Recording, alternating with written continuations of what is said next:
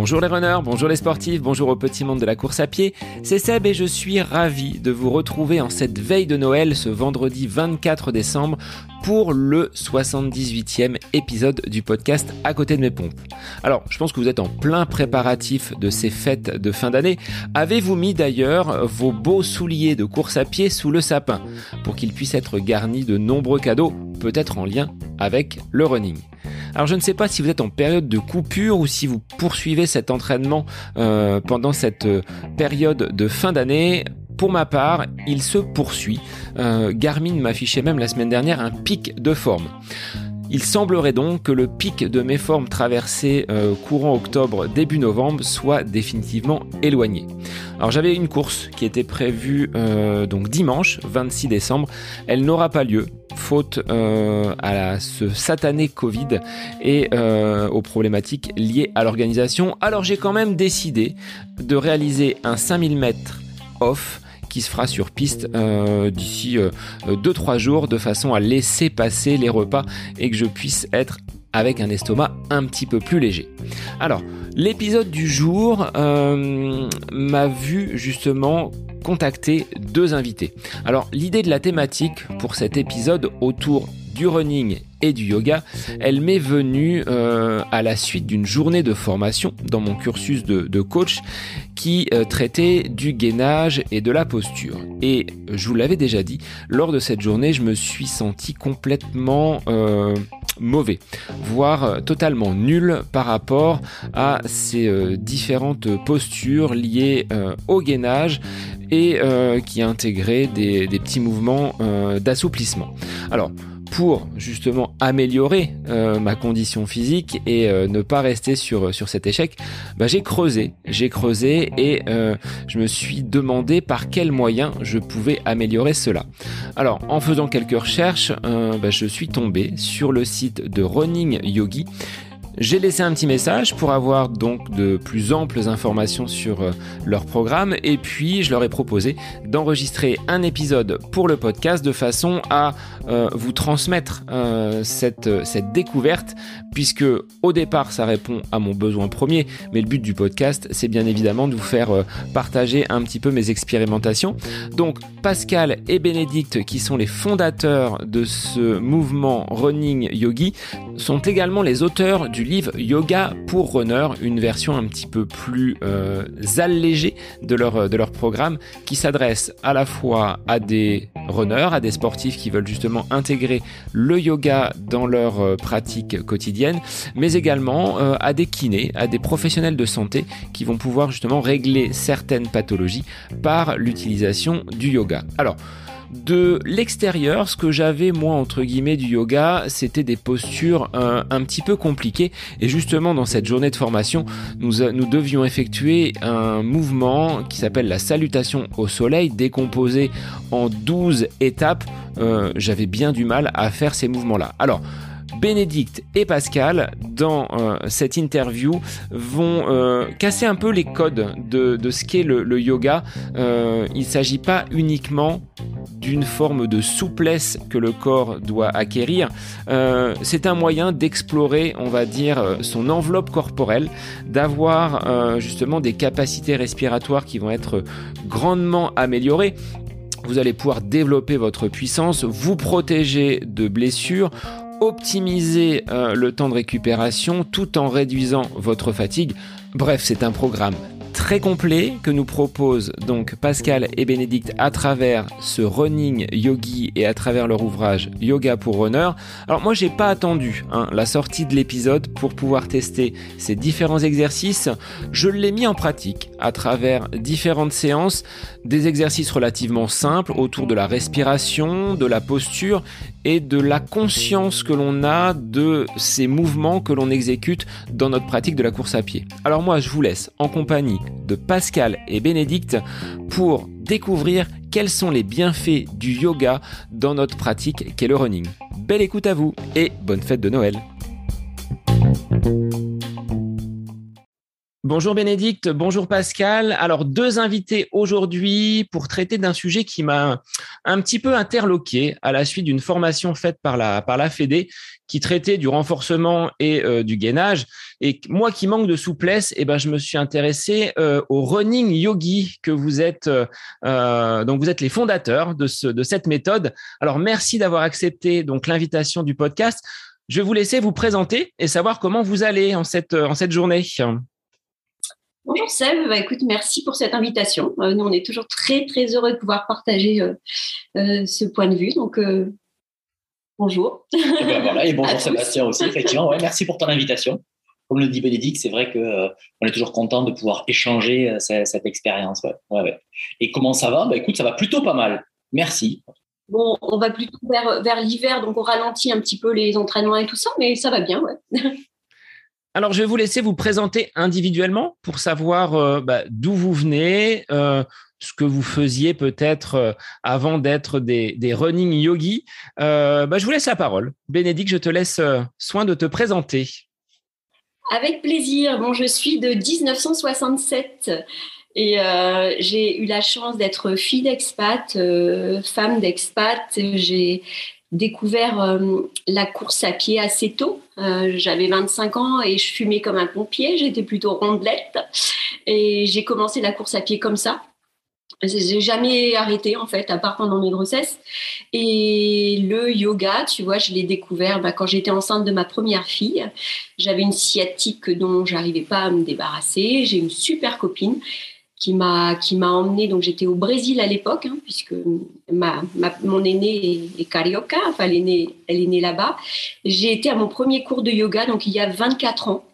Et c'était du hatha yoga. Et pareil comme le running auparavant je me suis dit oh là là quelque chose que j'ai commencé que j'arrêterai probablement jamais. Et, et, j'ai pratiqué euh, le yoga, j'ai pratiqué le running comme ça. Euh, c'était un besoin dans ma vie, avec euh, bah, mon, rôle de maman, mon rôle d'épouse et, puis les activités euh, bénévoles que j'ai fait pratiquement toute ma vie, jusqu'à rencontrer Pascal, mais ça on en parlera plus tard, et créer cette société, puisque Running Yogi c'est maintenant une SARL, un organisme de formation, Datadoké reconnu. Voilà.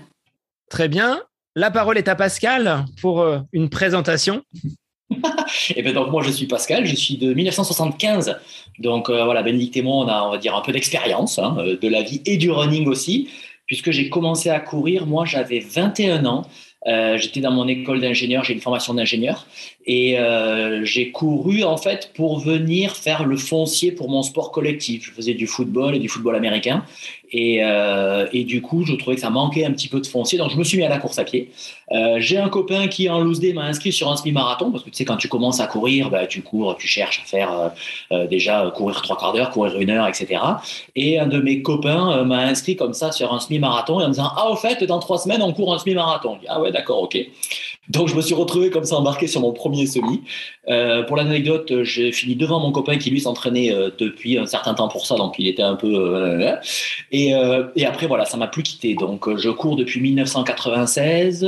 j'ai fait ce qui se faisait à l'époque, c'était les distances rennes, semi et puis marathon. Et puis ensuite découverte du trail, pareil en 96-97 mon premier trail du côté de, chez moi, au-dessus de, de, Perpignan. Il y a un truc qui s'appelle la course du Canigou. C'est un trail, on va dire, un peu viril. Euh, c'est 34 km, 17 km de montée avec 2002 de D+. Et puis quand tu es en haut, bah, tu redescends. Donc euh, tu rentres au village de départ, donc tu as 17 km avec 2002 de D-. Donc tu as plus de 10% de moyenne en permanence. Donc c'est assez sympathique. Et j'ai commencé ça la, première année où j'ai fait mon SMI, etc.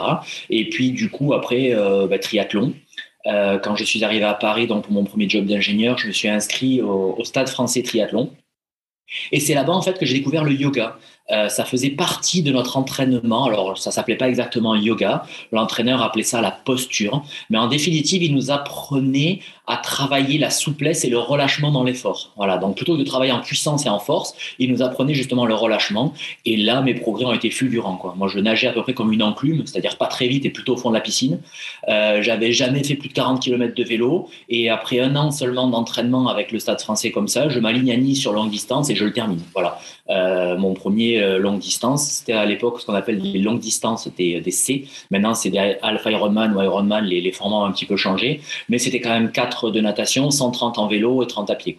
Donc euh, voilà, progrès fulgurant grâce à ça. Et ensuite, petit à petit, ben, je suis venu vers le, yoga et euh, jusqu'à un moment donné amorcer donc une reconversion professionnelle en, en 2004, où là j'ai quitté les métiers de l'ingénierie et je me suis orienté vers le, les métiers plus de la santé humaine. Donc j'ai fait une formation en médecine chinoise, en nutrition, en professeur de yoga. Et euh, voilà, et c'est là que Bénédicte et moi on s'est rencontrés et qu'ensuite on a développé ce, ce projet euh, sur lequel on va peut-être revenir un peu plus maintenant, non? Je sais pas. Alors, bah, comment vous êtes rencontrés? Sur une course ou lors d'un stage ou d'un cours de yoga? Eh ben non, justement, on s'est rencontrés à, à l'EFISO, à l'école française de yoga du Sud-Ouest, c'est-à-dire vers Bordeaux, euh, puisque moi, euh, donc j'ai j'ai eu la chance de vivre donc très longtemps en, Inde et au Brésil, mais quand je suis rentrée en France, je n'avais pas de diplôme euh, euh reconnu par l'État français pour enseigner le yoga. Donc j'ai pris, j'ai repris et je suis retournée à l'école. On a fait, euh, c'est une école qui dure donc quatre ans. Hein, et on s'est rencontrés là-bas avec Pascal et on était les, seuls pelés à courir le matin ou le soir après la journée de, yoga. Tu vois, alors on s'est rencontrés, on s'est parlé. Et puis bah, tout de suite, il y a des trucs forcément qui ont connecté parce que pour nous, le yoga, et euh, même plus Pascal, il parlera de son approche. Moi, je vivais vraiment le yoga comme un complément de la course à pied. Et ma course à pied, euh, je pouvais pas que courir et ne pas faire de yoga. J'avais ce besoin de, voilà, de, de compenser l'un par l'autre. Donc, on s'est rencontrés à l'école, donc il y a quelques années. Ah oui, c'était en 2006. 2006. Donc, voilà. il y a quelques années, effectivement. Et on a tout de suite parlé running alors qu'on était en école de yoga et on a observé que chacun, on mettait déjà des mudras, on respirait de certaines façons, euh, tout ça qui provenait de cette expérience du yoga. Alors aujourd'hui, donc, ce projet euh, est né de votre rencontre. Comment ça a évolué? Est-ce que très rapidement, vous vous êtes dit, là, il y a quelque chose à faire entre notre passion pour la course à pied et c'est, euh, cette formation que vous meniez euh, donc sur cette école dans le sud-ouest? Eh bien, en fait, pas du tout. Ça, c'est aussi euh, typiquement un peu l'état d'esprit du yoga. C'est vrai que, bon, on va, probablement en reparler. On voit le yoga comme une discipline corporelle. Ça va au-delà de ça, le yoga. C'est vraiment euh, une philosophie, euh, un art de vivre, en définitive, qui s'intéresse à la totalité de, de, de l'être humain et qui t'invite, en définitive, à vivre des expériences plutôt qu'à attendre des résultats, avoir des objectifs que tu vas atteindre, etc. et être pleinement dans l'instant présent. Je la fais courte. Et donc, du coup, quand on a fait ça, Bénédicte et moi, ce yoga et ce running qu'on a associé, on discutait, on, on, le faisait pour nous, parce qu'on se sentait beaucoup mieux, parce qu'on terminait mieux nos courses, parce qu'on était plus performant, parce qu'on avait plus de joie, plus de plaisir à courir, etc., etc. Et pendant longtemps, en fait, on l'a fait seulement pour nous. C'est seulement en 2015 que euh, donc on donnait des cours de, yoga. Bénédicte donnait des cours de yoga. Elle a fait une formation en réflexologie plantaire. Et moi, donc j'avais mon cabinet d'acupuncture et de nutrition. Et on proposait une offre globale à l'époque, euh, c'est-à-dire qu'on proposait à nos patients en fait de venir faire euh, une séance d'acupuncture. Je travaillais beaucoup avec l'énergie des saisons. Donc j'avais une méthodologie qui permettait d'entretenir les gens plutôt que de réparer au niveau énergétique. Donc je voyais mes patients réguliers quatre fois par an pour équilibrer l'énergie donc euh, avec euh, de la personne avec l'énergie de la saison. Euh, Bénédicte proposait une séance de réflexologie plantaire associée à ça pour ancrer le travail de l'acupuncture et on proposait des cours de yoga qui évoluaient donc au fur et à mesure de la saison. Et des personnes qui venaient à nos cours, c'est à peu près l'époque où le running a vraiment commencé à exploser et des personnes ont demandé à Bénédicte, dit mais pourquoi est-ce que tu fais pas un cours de yoga spécialement pour les coureurs? Puisque nous on avait pas mal d'expérience déjà et qu'on leur donnait des petits tuyaux comme ça, tiens si tu mets tes épaules comme ci, si tu respires comme ça, tu vas voir ça va changer des choses. Et voilà en fait de quoi c'est venu. Il y a eu une demande donc euh, de créer un atelier et on a commencé à réfléchir à ce que nous faisions nous spontanément depuis plus d'une quinzaine d'années en définitive, comment ensuite le formaliser pour le transmettre. Donc ça a commencé par un atelier, on a commencé à faire des cours, et puis ensuite Bénédicte a eu la géniale idée d'écrire à une maison d'édition la, donc la maison d'édition qui s'appelle La Plage, en disant ben voilà, on fait ça. Ils ont été super intéressés, ils nous ont proposé un contrat instantanément. Et le bouquin donc Yoga pour Runner est sorti en 2017 et c'est à partir de là en définitive qu'il a fallu changer le fusil d'épaule puisqu'on a eu une visibilité euh, ben, nationale et internationale sur toute la francophonie, donc le, le, le, Québec, la Suisse, la Belgique. Et les gens ont commencé à venir à nous en nous demandant non pas de venir apprendre le running yoga pour le pratiquer, mais pour pouvoir le transmettre. Et c'est là donc qu'on a changé le fusil d'épaule et qu'on a commencé à créer une école de formation définitive pour former des enseignants donc de, running yoga qui aujourd'hui d'un peu partout en France, on a une centaine donc sur la France et la francophonie, qui aujourd'hui donnent des cours donc et des ateliers de, running yoga autour d'eux. Voilà en, quelques mots. Oui, moi j'ai juste envie de revenir euh, sur le point euh, qui intéressera probablement aussi ceux qui nous écoutent, c'est que c'est ce qu'on a vécu nous dans notre corps et particulièrement ce que Pascal a pu appliquer chez moi. Parce qu'en gros, moi, je suis la yogi dans le groupe qui courait pour le plaisir. J'avais pas mis de dossard. Si j'avais peut-être. Bon, bref, le dossard et moi, c'était pas ça. Et le trail, je connaissais pas. Marathon, j'avais jamais fait. Et quand j'ai rencontré Pascal, avec tous ces échanges qu'on faisait, euh, ces allers-retours de yoga et de technique de course à pied que Pascal avait lui, que je n'avais pas, eh bien, j'ai couru mon premier marathon à 40 ans. Je me suis alignée sur des trails de 35 euh, puis plus euh, grâce à, Pascal et à ces techniques qu'on était en train de mettre en place. Donc c'est du vécu. Et puis après, l'ingénieur que Pascal est euh, a fait un travail, enfin on a fait un travail un peu plus poussé de décortiquage, j'allais dire, de la foulée pour construire une, vraie méthode. Oui, voilà, dans notre binôme, en quelque sorte, Bénédicte, c'est la yogi. Alors, au féminin, on dit une yogini, euh, qui est venue au sport, à la compétition, on va dire, parce qu'elle faisait le sport pour elle euh, de manière loisir. Et moi, je suis plutôt le compétiteur qui a utilisé le yoga pour améliorer euh, son, son, running. Mais comme pour Bénédicte, aujourd'hui, le yoga est devenu quelque chose qui fait partie intégrante de ma vie. Et je pense qu'à un moment donné, j'arrêterai de courir. Hein. L'âge avance, hein. un jour ou l'autre, je pense que ça s'arrêtera. Le yoga, je doute effectivement que ça s'arrête véritablement. oui, je suis d'accord. Ouais, dans mon quotidien. Alors, ce retour euh, par, le livre, par cette, cette production, est-ce que vous l'imaginiez au moment de votre rencontre que quelques années plus tard, vous seriez sollicité pour transmettre votre vécu, votre expérience et que d'autres personnes finalement soient votre relais à travers la France? Mais je crois qu'il y a des ambassadeurs et des coachs également euh, partout en Europe. Euh, pas du tout, du tout, du tout. Et ça, ça, nous fait vraiment sourire quand on regarde derrière nous. L'expression regarder dans le rétroviseur, on fait pas trop ça. Mais quand on le fait, jamais on n'aurait imaginé. Je te promets que le soir où moi j'arrivais d'Inde, donc je suis en, Bretagne depuis cinq ans, euh, j'ai vécu en Inde huit ans j'ai écrit un soir parce que le site de, ce, de cet éditeur, La Plage, était très beau.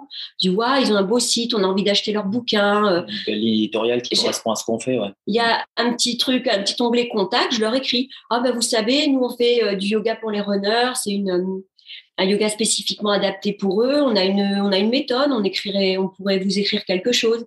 Le lendemain, quelqu'un m'appelle. C'était la, la directrice euh, qui nous demandait donc de, lui envoyer un essai pour voir si on, écrivait euh, convenablement. Et puis c'était parti. Jamais on n'y aurait pensé. Jamais. Mais ça a été une chouette aventure. Oui, voilà, c'est là effectivement, entre guillemets, cette euh, expérience du yoga où on fait les choses juste pour les faire. Parce qu'on a fait ça, on l'a fait pour nous, parce que ça nous est du bien à nous. Et non, non, on n'a jamais imaginé que ça prendrait cette, cette tournure-là, parce que là, aujourd'hui, effectivement, euh, on a des ambassadeurs et des coachs, oui, euh, un peu partout. Alors en Europe, pas partout en Europe, en tout cas dans toute la francophonie. Voilà, on a en Belgique, on en a en Suisse, on en a en Espagne. alors bon, l'Espagne est francophone, mais c'est des expats donc qui sont, qui sont en à Madrid. À, Madrid. Euh, voilà, donc c'est effectivement en train de se, se déployer euh, pas mal. Mais non, non, on n'avait pas du tout imaginé ça. En définitive, aujourd'hui, c'est même un peu plus gros que ça, hein, puisqu'on est en train de développer une formation spécifique pour les masseurs kinésithérapeutes. Euh, et en définitive, à chaque fois qu'on sort, entre guillemets, un nouveau produit, même si j'aime pas trop ce terme-là, à chaque fois qu'on sort un, nouvel, nouveau projet, on va dire, c'est en réponse à une demande qui monte du terrain.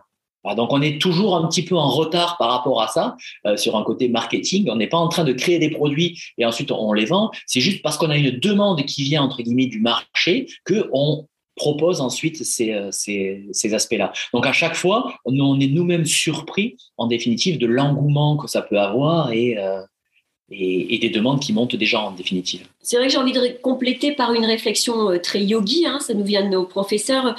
On a l'impression qu'on crée des conditions et que ça se fait. Et voilà, et nous, on est toujours dans le plaisir. Et quand ça glisse pas, quand ça se fait pas, bah, on, laisse tomber. Mais on, est en général entouré par cet enthousiasme-là. Est-ce que vous vous rappelez des premières personnes qui ont participé euh, à vos cours et quelles avaient été à ce moment-là leurs leur réactions Parce que tu le disais, Pascal, j'ai senti au bout d'un an les bénéfices de ces exercices de posture qui n'étaient pas appelés yoga par rapport à ton club du Stade français. Mais est-ce que les personnes que vous avez accompagnées parmi les premières vous les avez encore en tête et c'est à elles que vous pensez quand vous allez mettre en place euh, bah, peut-être euh, vos projets? On va pas dire produits, on va dire projets.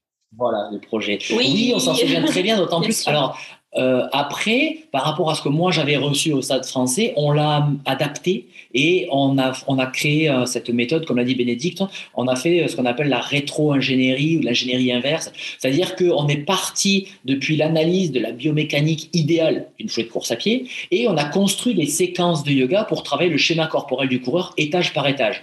Donc dans notre méthode, on va avoir des ateliers de yoga. On, est vraiment dans le yoga, on n'est pas un coach sportif, on n'est pas là vraiment pour faire de la VMA, pour faire de la préparation physique. On est vraiment là pour éveiller de la conscience et du ressenti chez le coureur. Donc, une séance de running yoga, c'est 80% du temps qui est passé à peu près en yoga, à vivre des expériences de yoga de schéma corporel.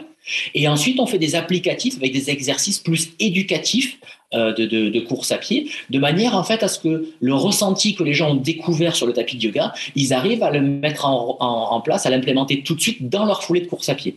Donc c'est pour ça qu'après, ça a été l'approche qu'on propose en fait est beaucoup plus efficace. C'est très très fusionnel les exercices qu'on propose de yoga. Ça fait un lien direct avec le geste de courir. Et dans la méthode, donc on a des ateliers spécifiques pour le mouvement des épaules et la respiration du coureur, des ateliers spécifiques pour le placement du bassin et du dos du coureur, pour les points d'appui et le rythme de la foulée, pour l'assouplissement, on en a parlé un petit peu tout à l'heure en off, et le renforcement du coureur. Et à chaque fois, donc c'est très spécifique. Donc pour en revenir à ta question, effectivement, on se souvient très bien des premières personnes et cette méthode, quand on a commencé à la déployer, c'est ça qui a été le plus difficile en définitive. C'est ce que nous, on faisait spontanément dans notre corps depuis 15 ans. Comment maintenant le mettre en forme et le transmettre pour que euh, arriver à le faire passer au niveau des gens. Donc en fait, on a fait pendant un an des ateliers entre guillemets tests à Perpignan, qui ont permis justement de bah, tester un peu la méthode, de voir ce qui fonctionnait, ce qui fonctionnait pas, ce qui était le plus pertinent, d'élaguer, de recadrer, de recentrer, de réorganiser. Et du coup, oui, ces premières personnes euh, ont été entre guillemets nos, premiers cobayes, en tout cas les gens avec qui on a fait ce, truc-là. Et comme on démarre toujours par les épaules, vraiment le mouvement des épaules et la respiration, et là c'est spectaculaire. En une séance, en trois heures, les gens y repartent et il y a déjà des, bénéfices qui se, qui se ressentent. Oui, c'est ce que j'allais dire. Et ça, c'est extrêmement gratifiant Hein, pour les euh, les nouveaux profs qu'on était en running yoga à l'époque. Les élèves, ils te disent Waouh, mais j'ai découvert des zones dans mes épaules, je savais même pas quoi. Ou alors, oh, j'ai, ouais, il y a un étage de la respiration que j'ai découvert et et oui, c'est top. Donc l'effet, il est, il est immédiat. Donc maintenant, on a peaufiné, hein, on a des exercices bien précis où on est sûr que ça va marcher, euh, qu'il va y avoir une découverte. Après, il y a des trucs un petit peu plus subtils où il faudra être un peu plus concentré, un peu plus travaillé. Mais oui, oui. Et moi, j'ai des prénoms en tête absolument de personnes qui, qui bah, ces premiers-là, ils nous ont fait confiance. parce qu'après, on a tourné, on a été à Paris, en Belgique, en tant que nous-mêmes enseignants et ambassadeurs de running yoga. Et on a des souvenirs de toutes ces personnes-là, oui. Alors, Ma question, mais vous avez en partie répondu, c'était de savoir si c'était le yoga qui menait vers le running ou si c'était le running qui venait petit à petit vers le yoga. Mais tu l'as dit, Pascal, à 80%, les mouvements de base dans une séance de, running yogi, ça se fait sur tapis au sol et on a le transfert ensuite sur euh, euh, la foulée, sur des exercices où le coureur va pouvoir utiliser les euh, ateliers que vous lui proposez pour être efficace très rapidement donc. Oui, c'est exactement ça. En fait, on essaie d'instaurer cet état de, yoga après dans les baskets. Et bien sûr, on, démarre par quelque chose que même le runner oublie souvent, euh, c'est la respiration. Donc le fait de démarrer par un temps où on se pose sur un tapis de yoga. Alors je dis on se pose, on n'est pas forcément couché, hein, on peut être debout mais centré, posé, où on écoute, on va apprivoiser cet outil qu'est la respiration. Et du coup après quand on sort, qu'on est dans les baskets, eh ben ça se passe mieux. Oui, voilà, notre credo véritablement, c'est d'amener le monde du yoga aux runners. On est vraiment beaucoup plus, euh, les, running yogis et les enseignants donc running yogi appartiennent beaucoup plus, donc euh, même complètement, au monde des enseignants de yoga que des coachs sportifs ou des entraîneurs ou des préparateurs physiques. Donc, dans ce monde du yoga au niveau du sportif, on a ensuite adapté, parce que le yoga c'est un univers qui est très vaste, et on l'a adapté à la réalité du schéma corporel d'un sportif. On est général, en général assez souples euh, comme des barres de fer, hein, euh, les, runners. Euh, et du coup, notre approche à nous, bien sûr que le yoga, il y a le côté postural, on voit beaucoup les postures. Et aujourd'hui, quand on parle yoga, on voit beaucoup de, postures qui sont spectaculaires. Mais il y a certaines postures qui, pour un, schéma corporel de runner, c'est juste de la science-fiction. Voilà, pour moi le premier. Hein. Donc en fait, ce qu'on a fait, c'est qu'on a vraiment adapté ce monde du yoga à la réalité d'un coureur de, de, course à pied, que ce soit de la route ou du trail ou autre son schéma corporel. Et surtout, pour nous, le yoga, c'est avant tout l'école du souffle. Donc, on n'a pas besoin d'être spectaculairement souple ou d'être acrobate ou de toucher le sol ou ses pieds avec, euh, avec les mains. On a juste besoin de respirer. Et là, tout le monde respire. Et c'est notre approche, justement, c'est que c'est vraiment adapté à tous. N'importe qui peut venir parce que ça se base, en fait, sur le souffle. Alors justement, tu parlais de barre de fer, c'est un peu ce que j'ai vécu lors d'un module de formation où euh, bah justement le formateur nous a proposé pour nous échauffer une salutation au soleil. Donc avec euh, décomposé 12 mouvements, euh, j'étais déjà dans, dans, le dur. Alors, est-ce que euh, bah, par rapport à l'immensité que représente le yoga, euh, moi, ça me paraît difficile aujourd'hui de savoir ce qui est bon pour moi en tant que, que coureur et quelle euh, approche je dois avoir. Là, vous avez créé cette méthodologie basée en partie sur la respiration avec des ateliers. Euh, la respiration, c'est le point central. Ça, on reste euh, vraiment convaincu et vous l'avez expérimenté qu'un coureur qui ne respire pas bien ne va pas forcément être aussi performant qu'un autre. Oui, et j'irais même donc au-delà, c'est qu'on va bien sûr respirer, alors bien ou pas bien, c'est surtout qu'on va apprendre à respirer en conscience et qu'on va conscientiser où ça passe, où ça se fait et comment je peux euh, optimiser. Hein, c'est ça? C'est tout à fait ça en fait. Déjà au niveau de la respiration, il y a trois caissons respiratoires. On a la respiration abdominale, la thoracique et ça monte jusqu'au niveau des clavicules puisque les poumons sont accrochés aux clavicules. Donc déjà on va venir explorer ces trois espaces-là et apprendre à les optimiser parce qu'il y a beaucoup de gens qui ne vont pas utiliser leur respiration abdominale, d'autres qui vont très peu utiliser la respiration thoracique ou pas dans sa globalité. Et là du coup, eh bien, on n'utilise pas déjà tout le volume disponible. Donc, on se limite soi-même simplement parce qu'on a un mouvement ou un geste respiratoire qui n'est pas optimal. On a un diaphragme qui fonctionne pas forcément très bien, des intercostaux qui sont peut-être pas suffisamment souples, etc., etc. Or, euh, ne serait-ce que optimiser ce geste respiratoire euh, dans une respiration complète, eh bien, on va améliorer le volume respiratoire. Et, là, on parle de la vie en général, hein, puisqu'il faut déjà euh, respirer pour tout le monde, donc ça c'est un point important. Mais le coureur à quoi est-ce qu'on mesure son potentiel, voire son niveau de performance? Sa VMA, son volume maximal aérobie, ou sa VO2 max, sa vitesse d'oxygénation maximale? C'est à ça véritablement qu'on mesure le potentiel ou le niveau d'un athlète. Donc si juste, déjà en améliorant le volume respiratoire et la capacité disponible simplement en, en, par rapport de la gestuelle de, yoga, ben forcément on a déjà un impact direct sur l'endurance, voire sur la performance. Je prends une image toute bête le contenant et le contenu sont importants. Donc, ce souffle qui circule en nous, eh bien, si le corps il est bien déplié, comment dire, euh, tu vois, l'image, eh bien, ça, passe bien. Or, s'il est un petit peu avachi, euh, tout, tout crispé, eh ben, ce souffle va pas bien euh, circuler. Donc, l'idée, hein, je fais un schéma très grossier, mais c'est que le yoga va venir améliorer la, la, la carlingue, notre, notre notre véhicule, qui est notre corps, et du coup, ça va mieux pousser. Oui, cette, cette notion-là de, du mouvement respiratoire, imaginons déjà, tu vois le diaphragme, comment, comment ça fonctionne C'est euh, un, muscle donc, qui a une forme un peu de, de, de coupole, de, de, parapluie, donc au niveau de, l'abdomen. On peut imaginer qu'il fonctionne comme un piston, comme une pompe à vélo. Il monte et il descend dans le tronc. Imaginons, et ça c'est une des premières choses qu'on travaille, et c'est un des trucs qui est les plus spectaculaires, dans les pelotons de course à pied, on voit beaucoup de gens qu'on va appeler en hypersyphose. Ça veut dire qu'en fait, ils sont un petit peu voûtés vers l'avant et les épaules qui se rapprochent, qui se referment au niveau de la poitrine et la tête qui regarde le sol. Si déjà on ouvre les épaules, on rapproche les omoplates l'une de l'autre et qu'on redresse un petit peu le dos, eh bien le mouvement du diaphragme comme un piston, il pourra monter plus haut. Il n'est pas bloqué par le grill costal, en fait, par les, côtes qui sont là et qui vont limiter ce mouvement du diaphragme vers le haut. Donc déjà rien que par un côté postural, eh bien on a une plus grande course du diaphragme et en plus comme on a ouvert un peu les épaules, rapproché de l'omoplate l'une de l'autre, eh bien, on a toute la largeur du volume thoracique qui est utilisable. Alors que si mes épaules se rapprochent l'une de l'autre vers mon cœur et, se resserrent, eh bien, j'ai moins de volume au niveau thoracique. Donc déjà, rien que ça, par un côté mécanique, et c'est là où le yoga nous aide, parce qu'il nous aide, un, à prendre conscience de ma posture. Ah ben oui, tiens, effectivement, je suis un petit peu voûté ou je suis un petit peu recroquevillé sur moi.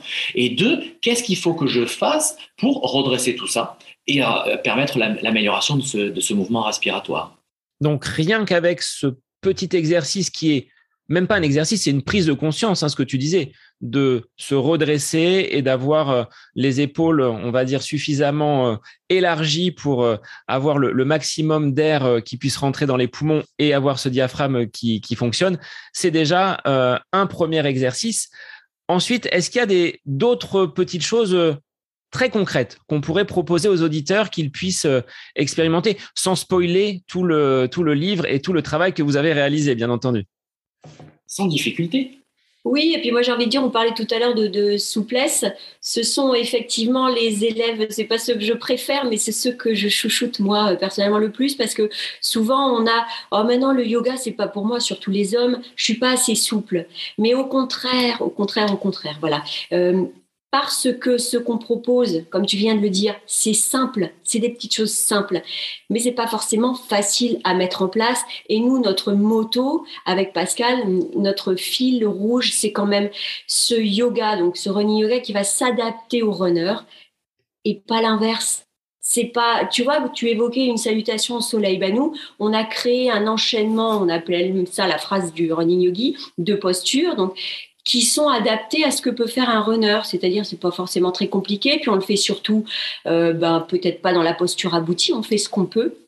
Euh, et concrètement, qu'est-ce qu'on pourrait proposer? Oh ben Oui, on va, en proposer. C'est vrai que euh, cette histoire de salutation au soleil ou, ou, d'autres exercices comme ça viennent du yoga traditionnel indien, donc ce sont des techniques, entre guillemets, ou des exercices corporels ou des postures qui ont été construits par des Indiens pour des Indiens qui vivaient il y a 2000 ans c'est pas mal de l'utiliser, mais c'est pas ce qui a plus adapté pour nous les occidentaux du 21e siècle. Donc nous notre credo justement ça a été ça, ça a été ce yoga traditionnel qui est pas forcément adapté un à un occidental et deuxièmement à un sportif ou à un runner qui a la chaîne postérieure qui est souvent très très contractée, les, hanches qui sont un petit peu fermées, etc. Déjà une salutation au soleil, effectivement tu rentres tout de suite dans le dur. Et si tu rentres dans le dur quelque part, tu es un peu dans une approche purement corporelle et n'accèdes pas à cette dimension énergétique. Et nous, une des qui est vraiment super important dans le running yoga, s'il y a un truc à retenir, vraiment, c'est de réussir à mettre en place le relâchement dans l'effort. Et là, donc, on en parle beaucoup, mais on va faire mieux, on va le vivre. Donc voilà, ce que je te propose éventuellement, et à tous les auditeurs, c'est premièrement peut-être, alors sauf si vous êtes en train de conduire, n'est-ce pas, de fermer les yeux. Donc là, ceux qui conduisent, ne fermez pas les yeux. Alors je ferme les yeux, hein. vous êtes témoin, vous avez la caméra. Si tu es à ton bureau, je t'ai sous les yeux, c'est bon, tu peux fermer les yeux. Et juste simplement revenir à l'observation de ta respiration, de votre respiration, là maintenant. Comment est-ce que ça se passe? Est-ce que c'est par le nez? Est-ce que c'est par la bouche déjà? Première interrogation. Ensuite, on peut observer l'inspire et l'expire. Est-ce que l'inspiration est plus longue que l'expiration ou est-ce que c'est le contraire? Ou est-ce que c'est équilibré? Peu importe, il n'y a pas quelque chose de bien, quelque chose de mauvais. Hein. C'est juste faire un petit état des lieux, prendre acte en fait de ce qui est. Et le yoga, c'est ça, c'est être conscient de ce qui est en train de se jouer au niveau de mon corps. Et une fois qu'on est bien posé sur ce fil respiratoire, eh bien, on va mettre le mouvement en accord avec le souffle. La prochaine fois qu'une inspiration se présente à vous, parce que là, vous n'êtes pas en train de choisir d'inspirer ou d'expirer, ça se fait tout seul. Donc, la prochaine fois qu'une inspire se présente à vous, je vais vous demander de laisser l'épaule gauche monter en direction de l'oreille, très tranquillement, et en synchronisant le mouvement de l'épaule sur l'inspiration. Donc, lorsque l'inspire se termine, l'épaule est en position haute. Et à l'expiration, l'épaule redescend tranquillement jusqu'à sa position basse. Et à l'inspire, elle remonte. Et ainsi de suite. Comme si l'épaule était une sorte de ballon qui se gonfle avec l'air qui entre et qui se dégonfle avec l'air qui ressort. Ça, c'est le premier point déjà. Ce geste conscient qui se pose sur la respiration, le geste vient se synchroniser sur le souffle et pas le contraire. Déjà, ça nous permet de rentrer dans une approche beaucoup plus fine et beaucoup plus euh, subtile qu'un geste purement gymnique, corporel, où vraiment j'inspire, j'expire, etc. Alors, on n'est pas dans une répétition pour muscler ou pour quoi que ce soit, mais pour sentir que ce geste, il peut se faire de manière très légère. Donc, je vous invite à continuer ce mouvement-là. À l'inspire, l'épaule monte et à l'expire, l'épaule descend. Et là, vous observez que pour lever l'épaule, il faut activer des muscles et pour la baisser, il faut activer d'autres muscles qui retiennent le mouvement. Donc là, quelque part, au niveau musculaire, vous êtes actif à l'inspire et aussi actif à l'expire. La prochaine fois que vous serez en fin d'inspire et que l'épaule sera en haut, à l'expire, je vais vous demander de laisser tomber l'épaule, sans rien faire, sans la retenir. Et à l'inspire, à nouveau, on laisse l'épaule s'élever, bien dans la lenteur, et à l'expire, on la lâche. Donc là, grosso modo, continuez hein, pendant que je, fais les petites explications. À l'inspire, il y a les groupes musculaires qui sont en jeu, donc vous êtes actif. Par contre, à l'expire, c'est la gravité qui fait le jump, ça revient tout seul. Et là, vous êtes passif. Eh bien, l'idée, c'est de réussir à vivre cette alternance actif passif dans le corps, de mettre en place du relâchement partout où c'est possible de mettre le relâchement.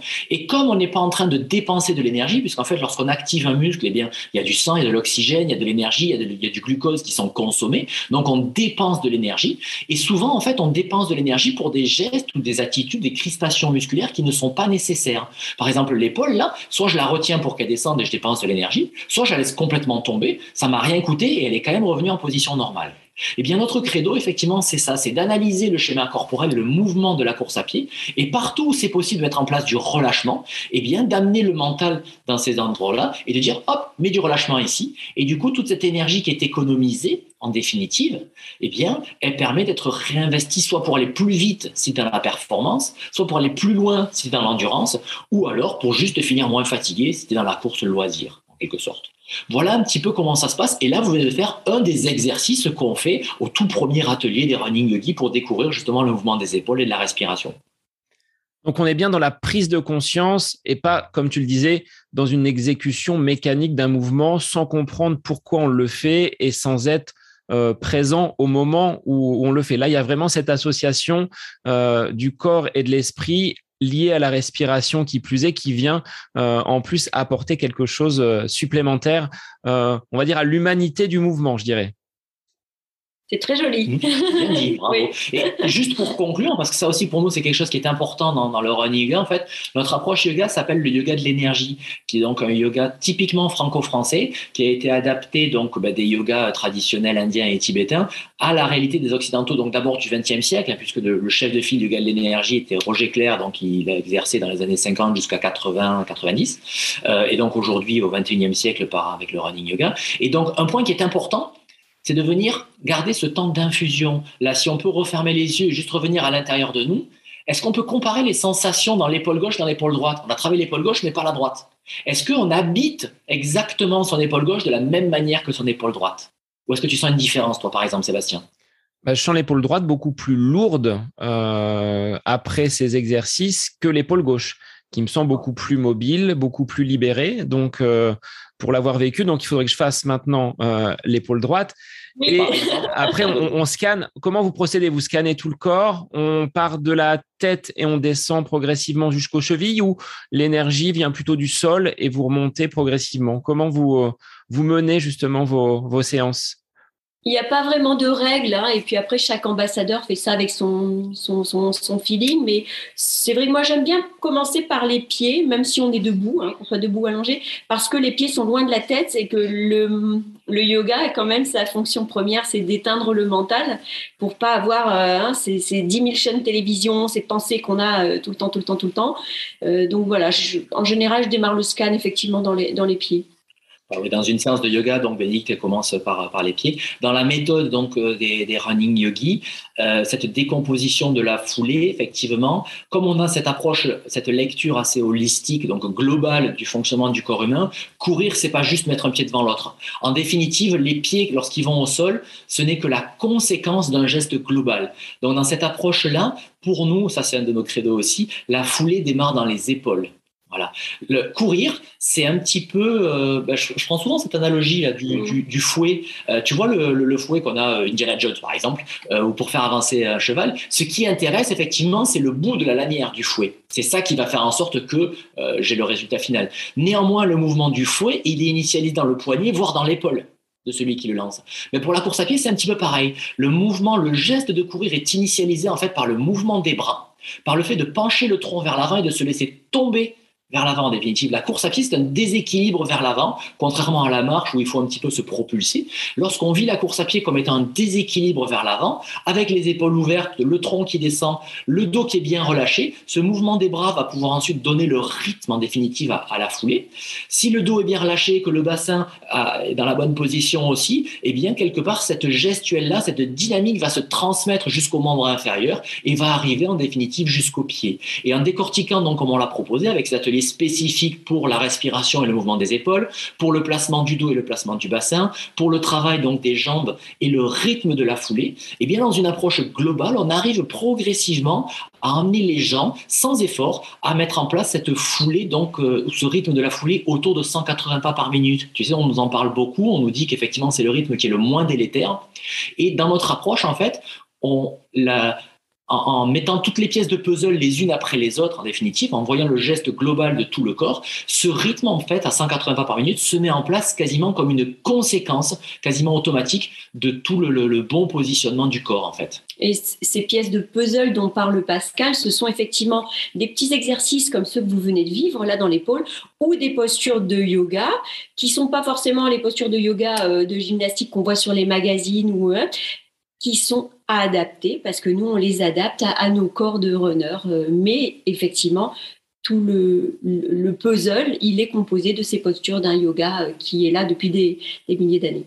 Oui, voilà, parce qu'on fait quand même beaucoup de petits exercices, donc comme vous venez de le faire avec l'épaule, on a plein d'autres comme ça, mais on a aussi un certain nombre de postures de yoga donc traditionnelles. Euh, la notion d'effort n'est pas exempte, hein, elle n'est pas, elle est pas exclue de notre approche, mais on cherche effectivement un effort entre guillemets bienveillant, c'est-à-dire que je viens trouver la limite entre guillemets et je négocie avec ma limite. Je sais pas de violer ma limite, je sais pas de passer en force, je sais pas d'atteindre un résultat. Je suis un peu à l'écoute de ce que mon corps me propose ou est capable de faire un jour J à l'instant T. Euh, euh, on a tous, en tant que runner, été confrontés effectivement à la même boucle qu'on fait deux ou trois fois par semaine ou une fois toutes les semaines, etc. Il y a des jours où ça passe crème, on a l'impression de voler, et il y a des jours où on rame et on n'en peut plus, quoi. Et eh bien voilà, juste accepter que pour le yoga, c'est pareil. Il y a des jours effectivement où ça descend tout seul et mes mains vont toucher le sol sans aucun problème, et il y a des jours effectivement où ça arrête au milieu du tibia et il n'y a pas moyen d'aller plus loin, quoi. Mais au moins, comme tu le disais tout à l'heure en parlant de la respiration, c'est un effort qui est conscient. Si je passe cette petite zone où je rentre dans le rouge et eh ben c'est aussi conscient. Et en conscience, je sais que bon, je suis en train de passer un peu les limites et je vais revenir. C'est voilà, on met beaucoup beaucoup de conscience dans, le geste en running yoga. Voilà. Est-ce que tu disais tout à l'heure, Bénédicte, c'est vrai, c'est-à-dire que bien souvent, quand on part faire sa séance de course à pied, on a une journée de travail derrière nous, on a passé la journée avec les enfants, on a été dans le stress, peut-être sédentaire euh, derrière son bureau il y a peut-être besoin de ces petits exercices qui vont euh, opérer comme un sas pour préparer le corps à l'effort. Est-ce que vous euh, encouragez vos euh, running yogis et l'ensemble des coureurs à peut-être se créer une petite routine avant de donner le, plein potentiel à son corps et de le lancer dans l'effort? Est-ce que ça fait partie des, des prérequis? Ça peut être avant on l'a vu, ça peut être pendant pour être dans l'effort un petit peu plus performant, penser à se redresser et ça peut l'être également après pour euh, peut-être mieux récupérer. Mais nos sociétés euh, contemporaines sont tellement stressantes que peut-être de se préparer à l'effort par euh, vos exercices, ces petites routines en ayant mis le doigt sur la respiration, est-ce que vous l'encouragez dans vos séances?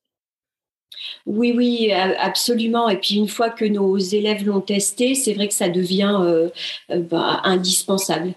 Comme, euh, comme tu dis, hein, on, est, on, est, dans des sociétés où on va très très vite, même nos respirations sont accélérées. Donc rien que de se poser et d'écouter la respiration, on s'aperçoit qu'elle s'était emballée. Et voilà, avant de partir courir, juste le temps de mettre ses lacets, c'est peut-être prendre conscience que, que ça respire et que je peux ralentir ma respiration. Je peux peut-être commencer à courir, à marcher et puis à trottiner et après à me mettre à courir, mais pas tout de suite me lancer. Quoi. On, vit tous à 100 à l'heure, on fait tous, tout, tout comme des blindes. Enfin, T'en penses, Pascal, mais... Oui, oui, c'est vrai que, alors déjà dans l'approche pour progresser véritablement, on, on est nous beaucoup, beaucoup plus fervent partisan de l'assiduité plutôt que l'intensité. Donc déjà, ça, ça fonctionne très bien en course à pied. Il vaudra mieux aller courir 20 minutes tous les jours de la semaine qu'une fois, euh, euh ben, 7 fois 20 minutes, qui fait donc 140 minutes pour quelqu'un qui, euh, qui veut se mettre à courir ou, débuter. Euh, pour le yoga, c'est pareil. Il vaudra mieux faire 5 minutes tous les jours, tous les matins, qu'une séance une fois tous les 10 jours de 1h30 ou, ou 2 h Cette régularité, en fait, va permettre au corps de mettre en place les transformations, mais de manière très progressive et très douce. Donc on est vraiment dans une forme de transformation qui vient de l'intérieur et pas dans une révolution qui veut tout casser et tout changer tout de suite, comme ça peut être le cas justement dans. C'est une des difficultés qu'on rencontre en fait aux gens qui viennent au cours. Mmh. Effectivement, ils veulent tout de suite euh, faire, la, faire mieux. Euh, régulièrement, on leur explique que oui, ben nous, ça fait 25 ans bientôt qu'on travaille là-dessus et que ça s'est pas fait en un jour, mais qu'après c'est exponentiel. Donc ça se met en place progressivement. Donc déjà, avoir une petite routine de yoga euh, tous les matins, ben, ceux qui ont fait la formation avec nous, quand ils ont appris la phrase des running yogis, ils nous le disent vraiment. Ils disent en fait, ma journée, si je fais la phrase ou si je fais pas la phrase, euh, eh ben, elle est différente au niveau de mon ambiance intérieure, au niveau de ma gestion du stress, au niveau de tout ce qui s'ensuit. Et juste, ça prend pas longtemps, hein, c'est une dizaine de minutes. Et pour courir, c'est la même chose. L'idée, c'est qu'avant de démarrer la course à pied, ben déjà, théoriquement, il faudrait commencer les 5, 10, 15 premières minutes à un rythme un petit peu cool, histoire de chauffer un petit peu le, corps. La plupart des gens partent déjà tout de suite au rythme presque d'intensité. Euh, et peut-être même avant de partir, eh bien oui, refaire quelques mouvements d'épaule si on, a, on sent qu'on est un petit peu coincé au niveau des épaules. Euh, peut-être revenir un peu sur cette conscience de la respiration. Nous, ce qu'on conseille aux gens qui viennent faire les séances avec nous, parce que c'est vrai que, mine de rien, l'approche yoga qu'on propose va donner un geste de course à pied qui est très technique. Et du coup, les gens, après, ils ont plein d'informations. Ils disent, mais comment je fais? J'arrive pas à tout imprimer. Bien, en fait, ce que tu fais, c'est que tu choisis quelque chose, tu choisis une thématique. Par exemple, c'est de dire, ben, aujourd'hui, je veux travailler vraiment sur mon ouverture d'épaule, comme on a pu se dire tout à l'heure, pour que mon sternum soit bien ouvert. Donc, déjà, cinq minutes avant de partir ou au début, tu fais quelques petits mouvements, quelques exercices, ouverture, fermeture d'épaule pour remettre, un, de la conscience et deux, de la mobilité dans cette ceinture scapulaire. Tu en prends conscience, tu donnes cette teinte-là, tu démarres ton entraînement pendant tes cinq premières minutes où tu t'échauffes en étant très concentré sur tes épaules qui restent bien vers l'arrière et ton mouvement des bras qui est bien étendu, et après tu l'oublies. Et tu fais ta séance technique, etc. Et petit à petit, le corps, lui, il va imprimer et il va aller progressivement vers cette amélioration, cette optimisation de la posture, en fait, de course à pied. Parce que la difficulté, elle est quand même de s'auto-observer. C'est-à-dire que quand on fait partie d'un groupe, d'avoir un regard extérieur, celui de l'entraîneur, celui d'un camarade, si on forme des, binômes, on va pouvoir dire à la personne, ouvre un petit peu plus ta cage thoracique, redresse-toi, fais attention à ton placement. Mais quelqu'un qui court seul, euh, il y a beaucoup de personnes qui n'ont pas un environnement en club ou en groupe comment ils peuvent mesurer justement ces, euh, ces progrès. Est-ce qu'ils vont travailler devant la glace peut-être pour euh, déjà avant ou après la séance réaliser ces, euh, ces petits exercices pour en, en prendre vraiment conscience? Bah, Moi, j'ai envie de te dire que ce qu'on réapprend en yoga, c'est justement de s'habiter et de se redécouvrir de l'intérieur. On n'a plus besoin de miroir. Parce que oui, c'est intéressant d'avoir quelqu'un qui vient te corriger, mais imagine qu'il qui te corrige un peu trop vers l'arrière ou un peu trop vers l'avant. Toi, tu sais ce qui est bon pour toi si tu te mets bien à l'écoute de ce que tu ressens. Donc c'est un peu ouais, c'est complexe. Ouais, c'est complexe. Et en fait, les deux, vont bien. Euh, L'idée, oui, du yoga, c'est d'avoir entre guillemets des tableaux de bord de perception intérieure qui sont de plus en plus fins. Donc après, tu vas sentir aussi en fonction de ton effort. Au début d'effort, quand tu es bien fringant et bien chaud et bien tout ce qui va bien, c'est plus facile de se tenir droit, redresser, etc. Et en fin d'effort, on peut qu'on ait fait une séance technique avec beaucoup de, de, un travail de VMA ou des choses comme ça. En fin d'effort, le dernier quart d'heure, ça va être plus compliqué de maintenir la posture érigée, etc., etc. Donc le corps devra s'adapter à ça. Le curseur il change en permanence. Néanmoins, euh, ce que dit Bénédicte, oui, c'est que après, quand tu es bien habitué à, habiter ton monde intérieur et à être sensible, à avoir cette sorte de, de feedback intérieur de ta position, c'est certain que toi seul, c'est ce qui est le mieux pour toi. Mais les gens qui commencent, qui veulent s'y mettre et qui vont débuter, le plus simple, oui, ben, si on est tout seul, c'est peut-être, oui, euh, face à un miroir pour avoir un petit peu ce regard extérieur et de retrouver les alignements. Et quelque part, ce miroir va servir, entre guillemets, à étalonner les perceptions intérieures. C'est, ben, tiens, je me mets dans le miroir, je laisse mes épaules tomber complètement vers l'avant, à quoi ça ressemble, qu'est-ce que je ressens à l'intérieur? Puis je me mets dans la position neutre, à quoi ça ressemble, ok. Et de l'intérieur, qu'est-ce que je ressens? Et ensuite, j'ouvre bien mes épaules au maximum vers l'arrière, à quoi ça ressemble dans le miroir, et intérieurement, qu'est-ce que je ressens, ce qui permet en fait de calibrer, entre guillemets, les ressentis intérieurs. Et après, une fois que j'ai plus de miroir, de me dire, ah ben tiens, oui, je suis plutôt près de la position très fermée ou très ouverte ou neutre. Tu vois ce que je veux dire?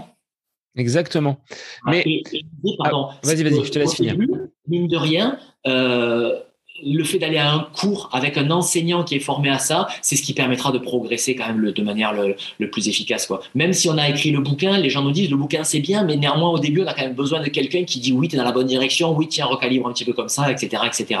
Pour vraiment mettre le pied à l'étrier, c'est bien d'être accompagné. Après, on va vers l'autonomie et vers l'indépendance, mais néanmoins on progresse beaucoup plus vite lorsqu'il y a un œil extérieur aiguisé, on va dire, averti, qui va permettre effectivement de, de, de, faire avancer. Quoi. Et du coup, je me permets, parce que Pascal l'a évoqué tout à l'heure, on n'est pas des, coachs sportifs, mais un, enseignant de running yoga va être très probablement complémentaire dans cette préparation que peut avoir par exemple un, marathonien ou un trailer. C'est une approche complémentaire. Voilà. Alors, est-ce qu'il est plus facile dans votre approche d'initier des néo-coureurs à pied donc à ces postures de yoga ou un coureur chevronné qui est déjà ancré dans ses habitudes et qui aura du mal à réaliser une séance où on ne va courir que 20%.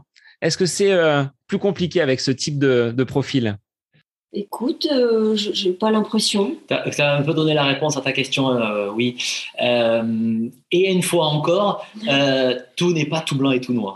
Effectivement, quelqu'un qui apprend à courir, eh bien, on peut tout de suite lui, euh, lui faire transmettre, lui faire sentir le geste le plus juste possible au niveau biomécanique. Quelqu'un qui court depuis longtemps et qui a un pli qui est pris, il va falloir peut-être qu'il désapprenne un certain nombre de choses pour pouvoir prendre un nouveau pli. Et après, si on va encore plus loin que ça, dans notre formation, on a reçu, on a accueilli des athlètes élites, Nathalie Mauclair, Eric Lavry, Alexandre Louison, euh, Sissi Cusso, elle est passée faire un, moment avec nous aussi, euh, voilà. Et après, les sportifs de haut niveau, les athlètes élites, ont un schéma corporel qui est très fin. Ça veut dire que on lui dit un petit truc, hop, il tâtonne un petit peu, tac, tac, tac, en deux, trois fois, pam, il est pile dedans. Et du coup, comme ces perceptions, à la fois le schéma corporel, les perceptions sont très fines, eh bien, eux, ils arrivent rapidement à modifier et aller dans la bonne direction. Donc, tu vois, il y a les deux, en fait.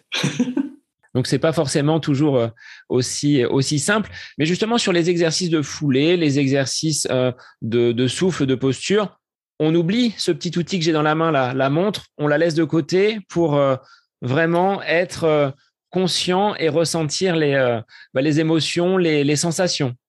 Ah là là, ça c'est ça, ça c'est c'est difficile de leur faire enlever la montre. Hein. C'est difficile. Mais effectivement, dans notre formation, on passe une semaine en résidentiel à Cadaqués en Espagne et il y a une sortie où effectivement on leur demande de sortir sans pour venir dans les sensations les plus fines et ça les, ça les intéresse. Voilà, ils jouent le jeu. Mais effectivement, c'est difficile. La montre, effectivement, notamment les, montres, euh, les commandes connectées avec GPS, nous sont, des outils extrêmement efficaces pour avoir un entraînement euh, au niveau physiologique qui va permettre de progresser, trouver les seuils qui vont bien, etc., etc., et les durées. Néanmoins, pour la sensation, c'est bien de courir sans. Moi, ma première montre GPS, donc ça fait 20, je cours depuis 96, ça fait quoi, 20 euh, quelques années, hein, je ne sais plus. On est encore en 2021, c'est 25 ans. J'ai acheté ma première montre GPS là cet été. Euh, cardio, j'en ai pas. Euh, j'ai travaillé un tout petit peu au cardio-fréquence mètre au début, là, au début des années 2000, précisément pour étalonner mes ressentis intérieurs. Donc, notamment sur de la piste, par exemple, je suis à 13 à l'heure, je suis à 14 à l'heure, je suis à 15 à l'heure, mon cœur, à combien il palpite, etc., etc. Donc, c'est l'époque où je fais des préparations marathon pour savoir où j'en suis et après, je le posais c'est mon ressenti intérieur en fait qui, me, qui était beaucoup plus précis. Et euh, et surtout ben, un autre exemple euh, le tout premier triathlon là que j'ai fait à Nice donc forcément ça s'est très mal passé hein, j'ai fait toutes les erreurs que le débutant peut commettre. Euh, j'ai raté le réveil j'ai mangé trop un, aliment que je connaissais pas trop près du départ de la course bref etc donc le vélo a été difficile et la course à pied a été un calvaire. Mais sachant que la course à pied allait être difficile comme j'avais quand même un objectif de temps etc eh bien au parc à vélo j'ai enlevé ma montre et je suis parti courir, j'ai fait mes 30 bornes sans montre. Pour ne pas me psychoter, entre guillemets, me dire Ah merde, j'avais prévu d'être en 5 au 1000 et j'y suis pas, machin, etc. Pour être complètement dans mon ressenti pour arriver au bout de ma course, en définitive. Alors pourtant, elles sont performantes, toi. Elles proposent même un mode yoga. Bon, je l'ai jamais testé, hein, donc je ne sais pas ce que ce que ça vaut. Mais effectivement, euh, on en avait discuté sur un précédent épisode avec Eric euh, Lacroix, qui invitait, alors c'est peut-être plus valable pour les trailers, vous voyez, à être dans le ressenti, j'accélère, je descends, je monte, et c'est peut-être plus facile que quelqu'un qui va réaliser un 10 km ou un semi-marathon, mais pour l'avoir expérimenté, euh, on arrive à courir sans montre. On a vu des, euh, des posts au moment d'un gros bug de, Garmin où les coureurs ne pouvaient plus courir parce que les données n'étaient plus synchronisées. Donc on arrive à un asservissement du coureur par, euh, par sa montre. Donc c'est un c'est un peu dommageable. Oui, et puis c'est vrai ce que tu dis. Euh, alors ça aussi, on, y fait le distinguo. Euh, dans la méthode, on a différents niveaux entre guillemets, différents tiroirs. Le tout premier, c'est se réapproprier le schéma corporel et retrouver entre guillemets ce geste technique de courir. Qu'on fasse de la route ou du trail, du court, du long, qu'on soit débutant ou expert, déjà c'est revenir dans toutes les sensations corporelles. Mais ensuite, comme tu viens de l'évoquer, effectivement, une foulée de quelqu'un qui fait de la route, d'un 10 km, un 21 ou un marathon en ligne et un trail, c'est pas du tout la même chose. Quelqu'un qui fait un 10 km ou un marathon, ça ne se gère pas de la même manière non plus. Donc, tout ce qui va être effectivement l'école de la route, entre guillemets, euh, ou de la piste, l'objectif, c'est que la foulée soit métronomique le geste le plus répétitif possible et le plus efficace possible. Alors qu'en trail, la foulée, elle est tout le temps différente. Il n'y a pas deux pas qui sont exactement le même. Donc effectivement, en général, le trailer est beaucoup plus à l'écoute, beaucoup plus connecté un petit peu à ses sensations. Et puis c'est vrai qu'aussi, euh, le fait de, courir dans la pampa ou de courir en ville ou autour d'une piste, forcément, la connexion nature est différente, le regard, il porte sur autre chose, etc. etc. Donc l'écoute du ressenti, oui, on la retrouve effectivement un petit peu plus par expérience chez, chez, chez les trailers. C'est un peu plus facile, oui. Votre méthode, Bénédicte et Pascal, euh, à qui vous la transmettez? Qui sont ces personnes qui euh, vous ont sollicité et qui sont venues vous voir pour euh, apprendre et derrière transmettre à d'autres à d'autres coureurs? Des athlètes élites, vous l'avez évoqué, mais qui sont les autres groupes qui ont pu frapper à votre porte pour que vous dispensiez cette formation? Moi, je, le dis souvent, ce sont des gens formidables. Je, le dis à chaque fois parce que je les aime, mes ambassadeurs enseignants euh, de running yoga. C'est super varié les profils et c'est ça qui fait la richesse du réseau. Euh, mais en tout cas, ce sont tous des passionnés de running, des trailers bien souvent, mais euh, des on a des sprinteuses. Ah, c'est vrai, oui. Euh, mais voilà, ils sont tous passionnés par, par, le, par running et très ouverts, donc euh, fascinés et enthousiastes quand ils découvrent que le yoga peut effectivement apporter un plus et du coup qu'ils se mettent à le partager et que eux comme nous à l'époque, eh ben, ils ont ce retour hyper gratifiant du runner qui se dit pas souple, coincé là avec ses gros muscles, qui arrive pas à faire sa planche et qui arrive et qui sort euh, à la fin du premier cours et qui dit oh ben merci et je me sens plus léger. Ben voilà, ça c'est cadeau, je veux dire cadeau plus plus plus. Donc ils sont voilà. Oui, ce sont des gens effectivement avec qui on se rend compte que euh, on partage des valeurs plus que des affinités. On est tous, oui, euh, des passionnés de running. Hein. La condition sine qua non pour, euh, pour intégrer Running Yogi, de toute façon, c'est de courir. Voilà. Ouais. c'est pas forcément d'avoir une expérience du yoga, mais c'est d'avoir une expérience de la course à pied.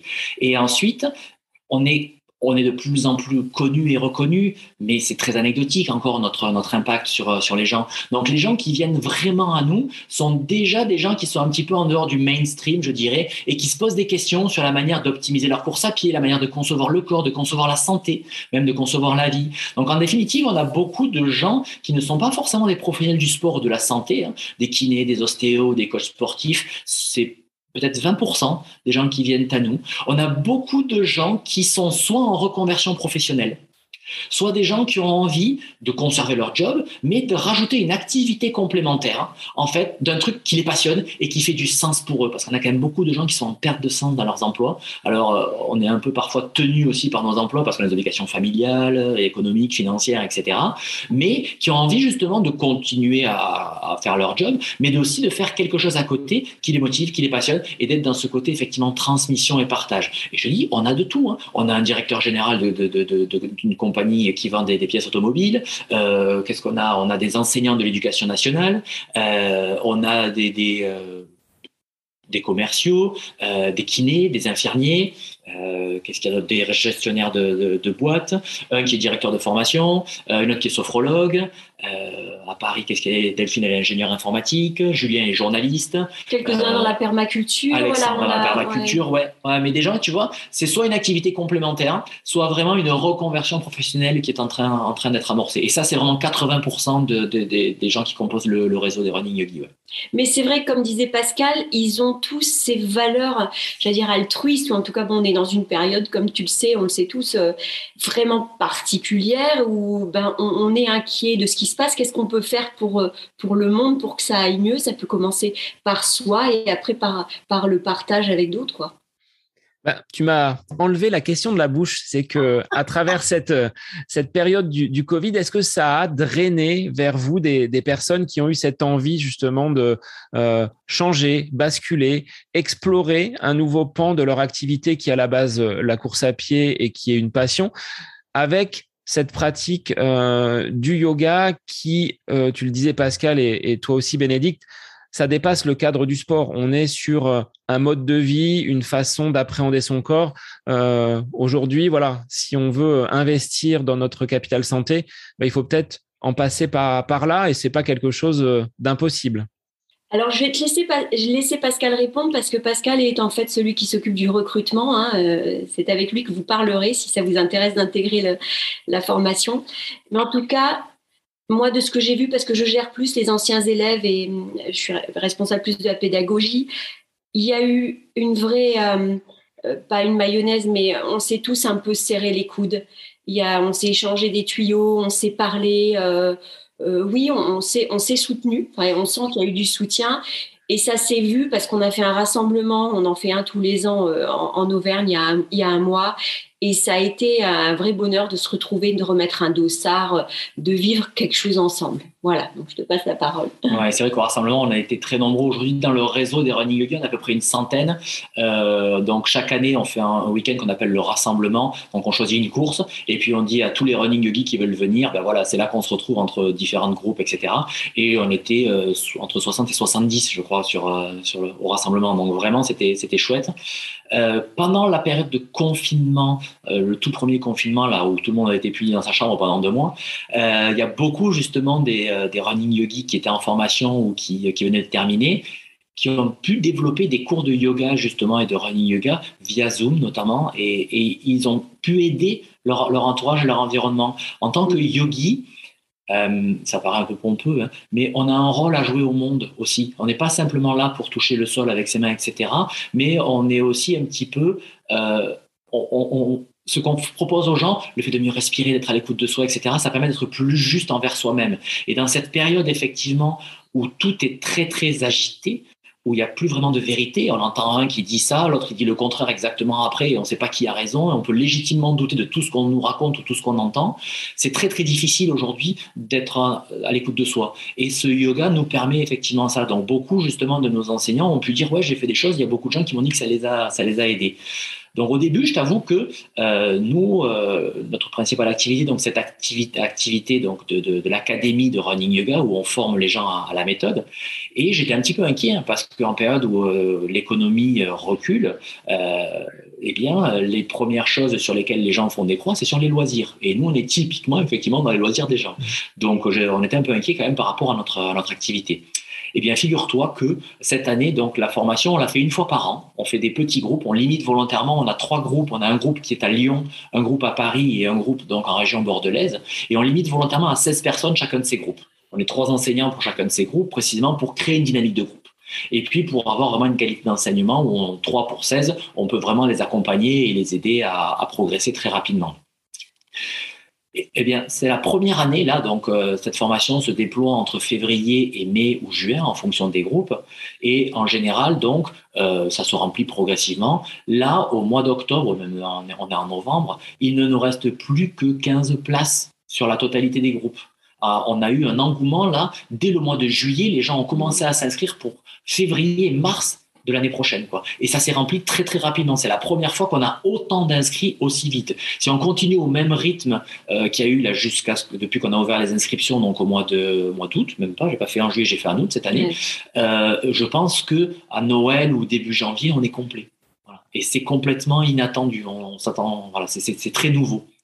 Donc, preuve qu'il y a quand même un intérêt, un fort intérêt de votre euh, méthode, de votre académie.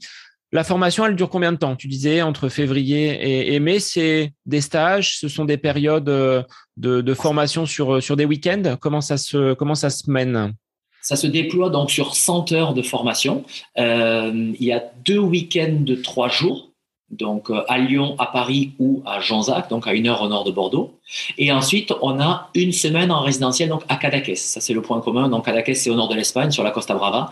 Euh, voilà, en bord de mer, et euh, on, travaille là-bas. Donc sur les week-ends, grosso modo, on va faire vivre la méthode aux gens pour que ils puissent découvrir tout ce qu'on propose dans leur corps à eux, développer leur ressenti.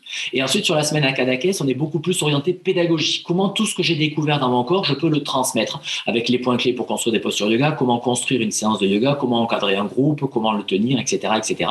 Et surtout, comment guider Parce que ça paraît simple, mais c'est mmh. pas facile voilà, de, guider des gens. Euh, et on a une partie donc en e-learning, toute la partie pédagogie théorique, on va dire sur l'approche la, énergétique, l'état d'esprit du yoga, la biomécanique, la physiologie, la nutrition. Tout ça, donc, c'est sur une plateforme de e-learning. Donc, les gens peuvent faire ça chez eux. Il y a une vingtaine d'heures donc, qui sont faites en e-learning avec des petites vidéos euh, qui peuvent faire donc euh, depuis chez eux à leur rythme. Voilà. Et donc, euh, ben, on a deux week-ends de trois jours et une semaine en résidentiel. Donc, la durée en tout, c'est sur ben, trois mois, en fait. Bon, ben, ça, offre un, beau programme pour les auditeurs qui souhaiteraient se, lancer. Est-ce qu'on peut rappeler, avant de finir euh, et de conclure l'épisode, les fondamentaux donc de ce qu'est le, running yogi et puis les deux trois conseils qu'on a pu distiller dans, l'épisode pour être vraiment très pratique pour les, pour les auditeurs? Quels seraient-ils? Que courir soit toujours un plaisir. Ça, c'est la baseline de la maison, effectivement. Alors, c'est pas toujours un plaisir, mais c'est quand même beaucoup plus sympa quand on y va pour le plaisir que parce qu'on est obligé ou parce qu'on est en galère. Donc, oui, voilà. Pour réussir à conserver cette dimension de joie, la joie est une valeur très forte chez les running yogis.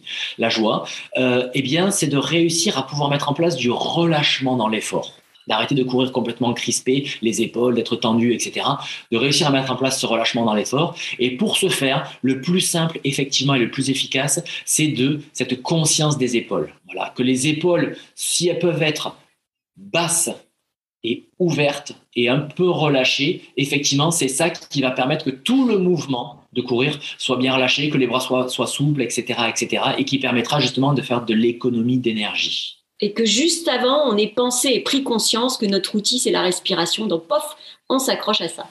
Bon, bah, je vais transmettre tout cela, moi, à mes euh, athlètes le, mercredi, au petit groupe que j'encadre, mais aussi à mes élèves que je vois souvent avachis sur, euh, sur la table. Redressez-vous, euh, bombez le torse un petit peu et écoutez ce que Monsieur Martin, votre professeur d'histoire géo et de français, a à vous dire. Donc, ça peut se transmettre également. Enfin, on ne le, le dit pas, mais oui, oui, on a une, euh, une fille qui a fait la formation avec nous cette année, donc qui était enseignante aussi, euh, ben, un peu comme toi, donc euh, de lettres. Alors, elle fait pas l'histoire, mais elle fait les lettres.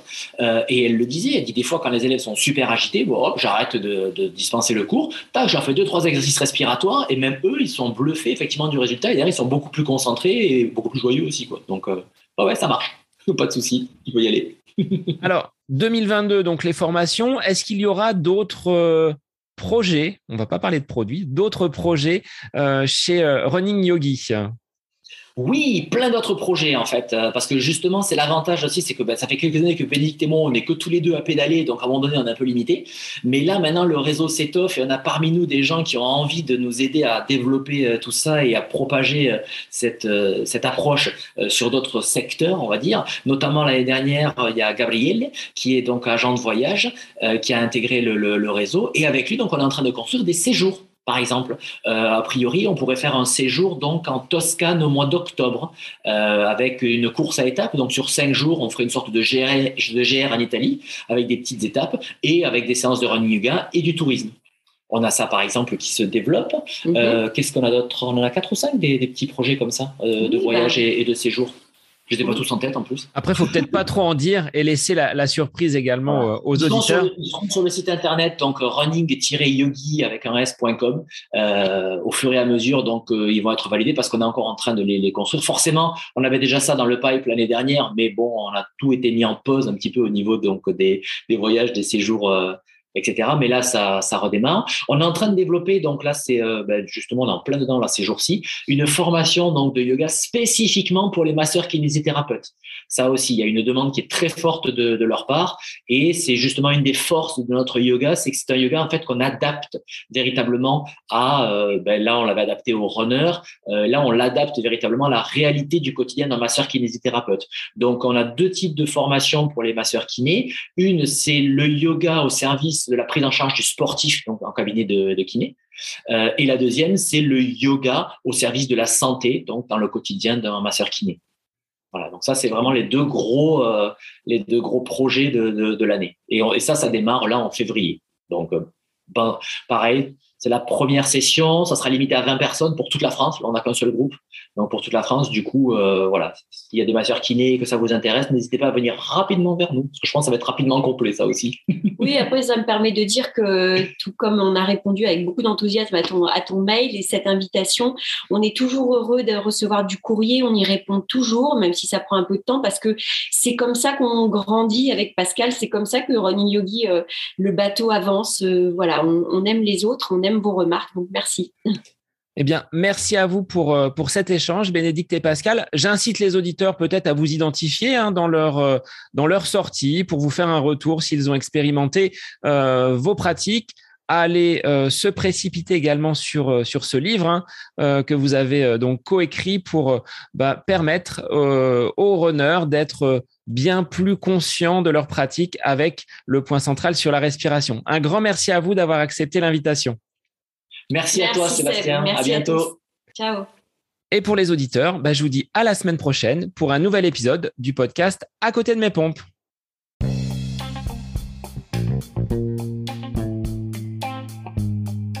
J'espère que cet épisode avec invité vous aura plu. Je vous remercie infiniment de votre écoute.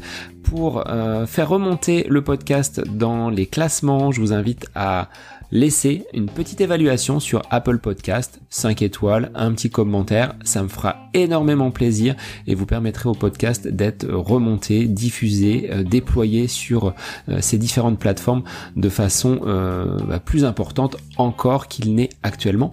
Et puis je vous invite à me retrouver sur les différents réseaux, hein, Facebook, Instagram. Laissez votre petit message, votre commentaire, ça me fait plaisir d'échanger avec vous. Si vous avez des questions, si vous voulez voilà échanger sur quelconque sujet en lien avec la course à pied, mais pas que, parce que le sport c'est une philosophie de vie et c'est une passion qui nous anime de façon commune, donc n'hésitez pas à venir échanger avec moi. Sur ce, je vous souhaite une bonne fin de semaine, un bon week-end et je vous dis à la semaine prochaine pour un nouvel épisode du podcast à côté de mes pompes.